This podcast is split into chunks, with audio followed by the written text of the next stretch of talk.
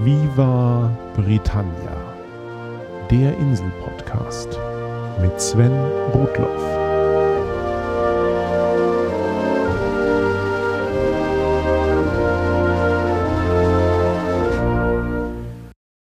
Pieps, Pims, Cricket, Croquet, Wicket, Wicket.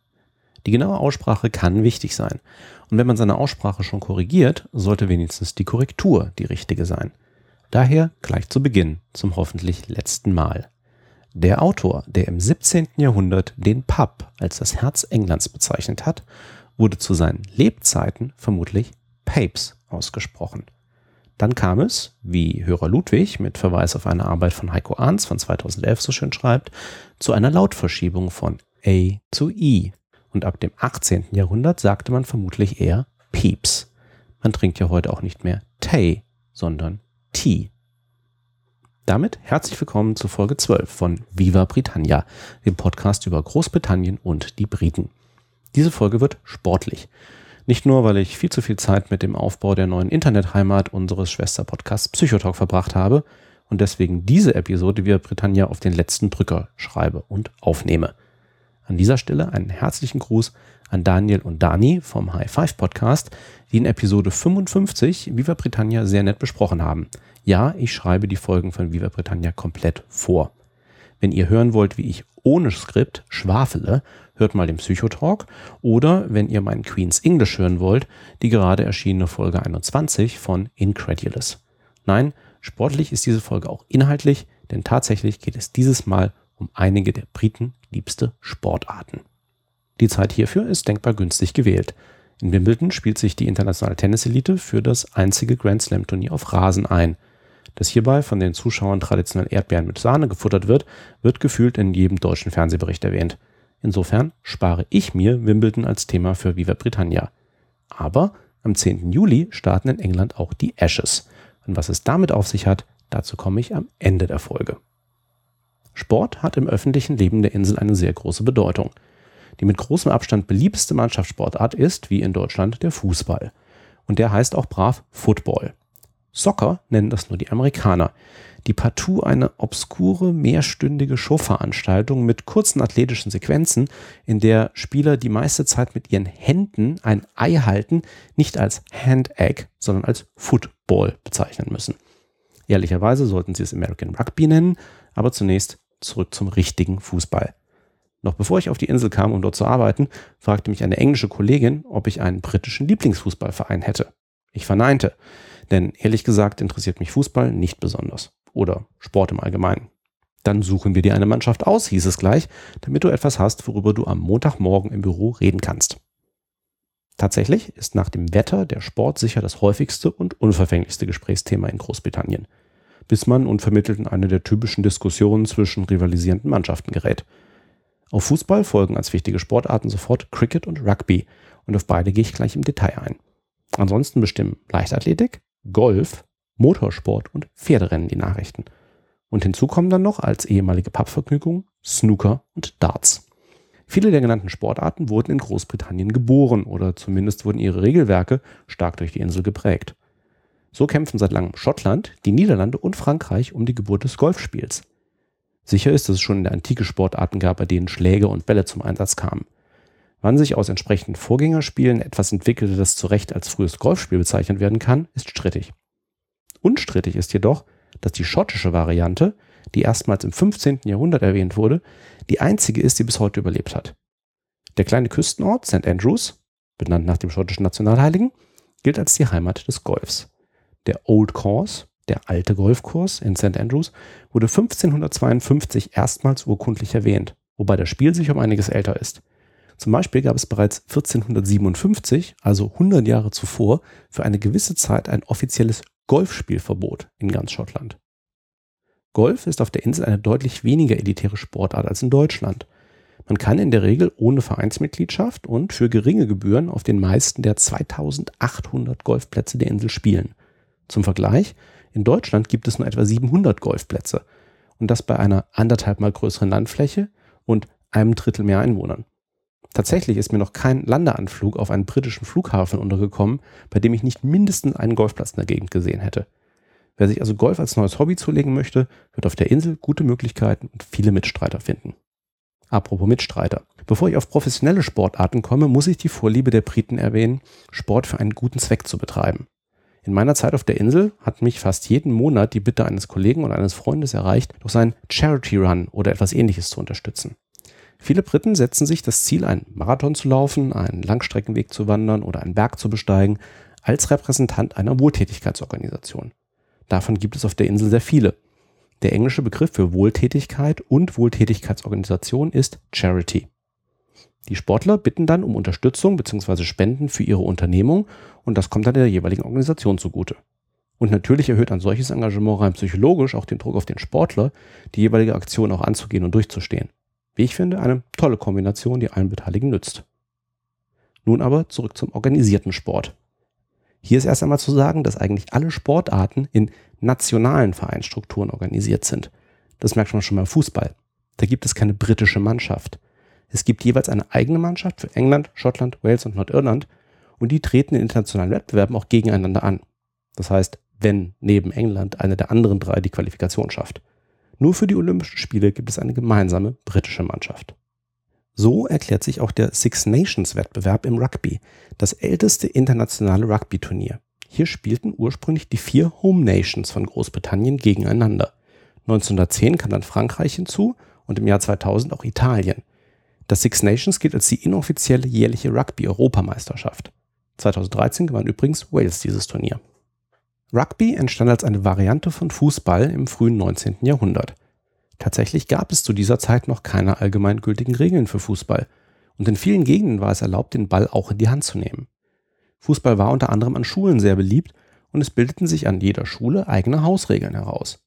Einer Legende zufolge kam es 1823 dazu, dass William Webb Ellis, ein Schüler an der Schule in Rugby in Warwickshire, während eines Fußballspiels gegen eine andere Schule den Ball mit den Händen fing, was erlaubt war, und mit dem Ball in den Händen voran auf die gegnerische Endlinie zurannte, was nach den lokalen Regeln nicht erlaubt war, nach diesem Spiel aber angeblich erlaubt wurde. Wie gesagt, das Ganze ist eine Legende. Zeitgenossen konnten sich gut daran erinnern, dass Webb Alice gerne einmal die Regeln brach und dass solches Verhalten von den Mitschülern keineswegs ignoriert wurde. Aber die um diese Zeit entstandene Fußballvariante wurde nach dem Ort fortan als Rugby bezeichnet. Die ersten eigentümlichen eiförmigen Spielbälle kamen nachweislich auch aus diesem Ort und William Webb Ellis ist noch heute der Namensgeber für die Trophäe des Rugby World Cups. Beim Rugby geht es im Wesentlichen darum, den Ball über die gegnerische Endlinie zu tragen bzw. dort abzulegen. Im Laufe der Zeit haben sich zwei wesentliche Varianten herausgebildet, die sich bis heute gehalten haben und für die es unterschiedliche Organisationen und Turniere gibt. 1871 wurde die Rugby Football Union gegründet. 20 Jahre später kam es zu einem Streit über die Bezahlung von Spielern und über 20 damalige Vereine sagten sich von der Union los und gründeten ihre eigene Organisation, die heute als Rugby Football League bekannt ist.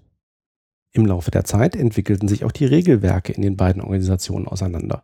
Rugby Union ist nach wie vor die häufigere Spielvariante, aber auch die komplexere. Mannschaften bestehen dort aus 15 Spielern und es gibt mehr Regeln als bei Rugby League.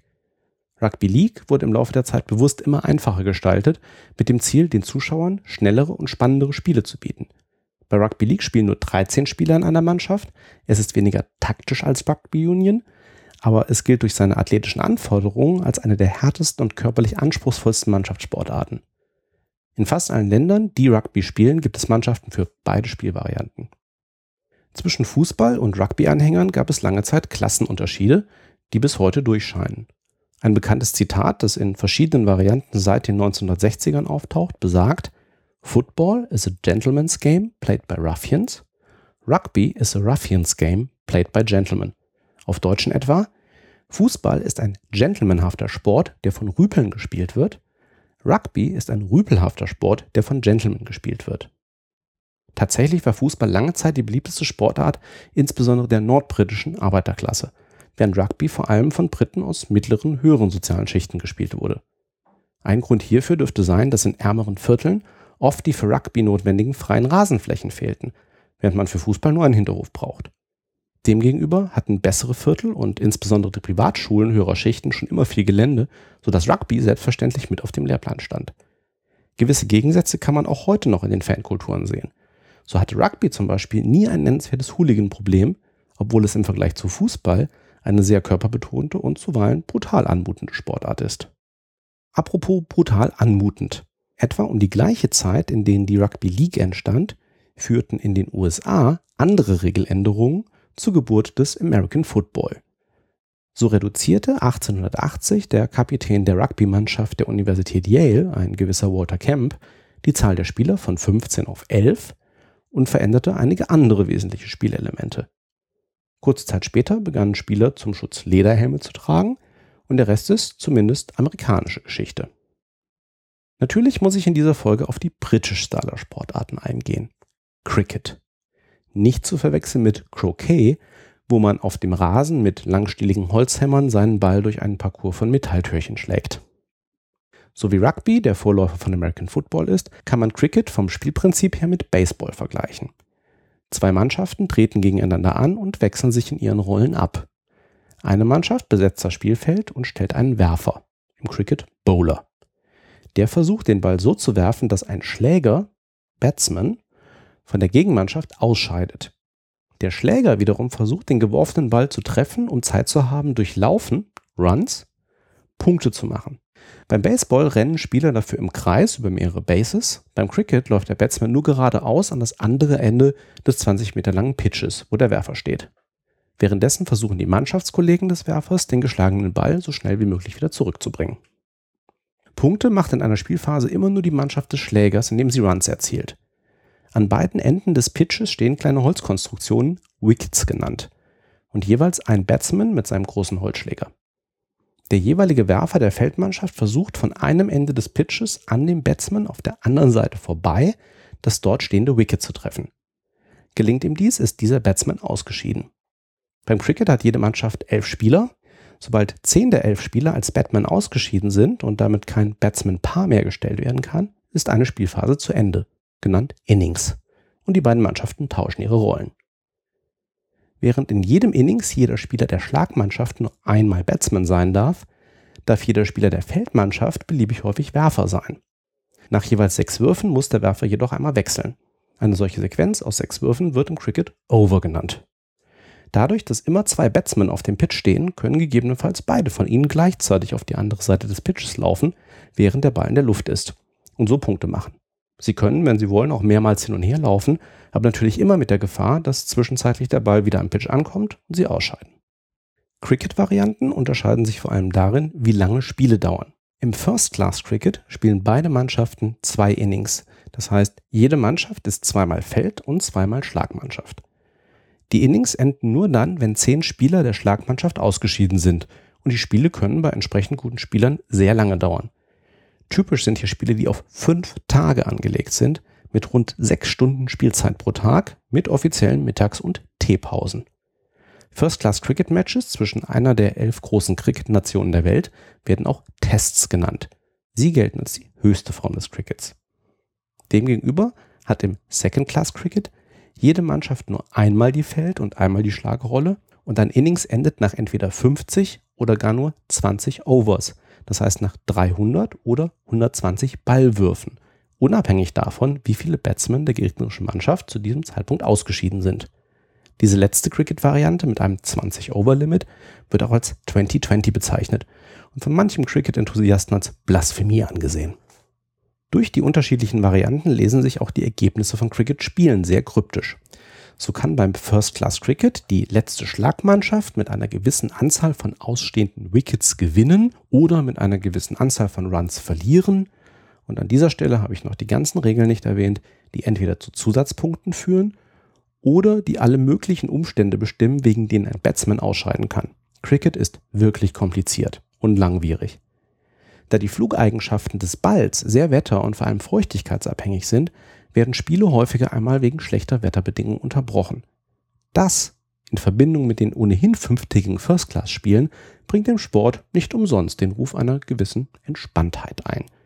Da stehen in weiß gekleidete Herren oder Damen auf dem Rasen, werfen ein paar Bälle und laufen gemächlich hin und her. Und das Spiel wird häufiger mal unterbrochen, damit die Spieler Tee einnehmen. Und auch die Zuschauer genehmigen sich zwischendurch verschiedene Mahlzeiten oder den traditionellen Pims, einen fruchtigen Sommercocktail aus dem gleichnamigen Likör und Gurkenscheiben, Zitrusfrüchten und Minze. Sogar die Sportberichterstattungen sind entspannt.